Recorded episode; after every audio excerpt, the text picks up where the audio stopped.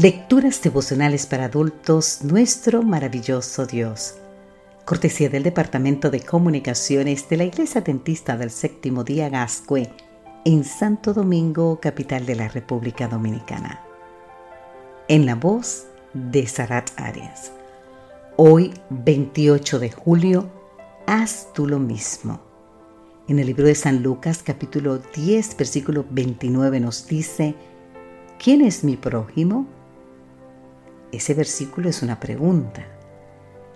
La pregunta de nuestro texto de hoy la hizo un maestro de la ley a Jesús mientras el Señor enseñaba a la multitud. El Señor respondió con la parábola del buen samaritano. En su camino de Jerusalén a Jericó, un hombre es asaltado, salvajemente golpeado y abandonado por los asaltantes.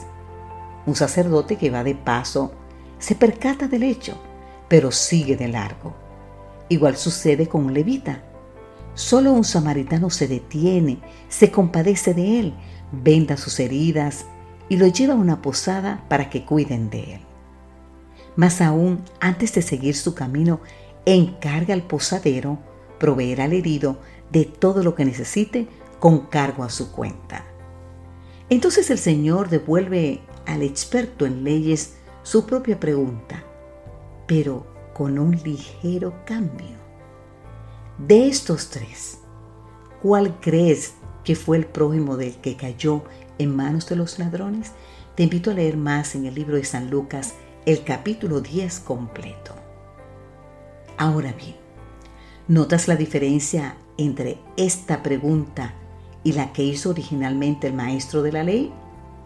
La Biblia de Estudios de Andrews señala que con esa pregunta Jesús transforma la pregunta original del maestro de la ley. ¿Quién es mi prójimo? En otras más importante, ¿soy yo un buen prójimo? En otras palabras, el maestro de la ley quería saber quién debía actuar como un prójimo hacia él. Pero Jesús le hace ver la responsabilidad que él tiene de ser un prójimo para el que está en necesidad. En el relato, ese prójimo había sido indiscutiblemente el samaritano, solo que al responder a la pregunta del Señor, el maestro de la ley no quiso usar la palabra samaritano. Prefirió decir el que tuvo compasión de él. Pues ve y haz tú lo mismo, le recordó Jesús.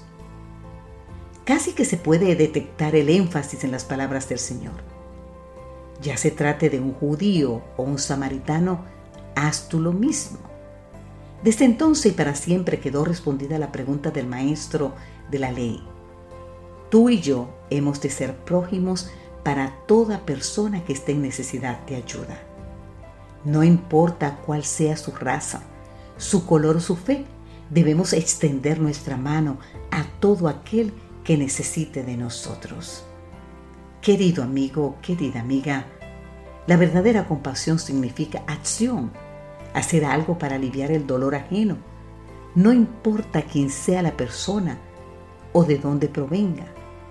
Este es un buen día para que tú y yo nos hagamos la pregunta, ¿qué clase de prójimo soy? Señor, hoy quiero servir a todo el que necesite de mí, sin distinción de raza, color o clase social Quiero seguir tus pisadas y glorificar así tu santo nombre. Amén, Señor. Amén.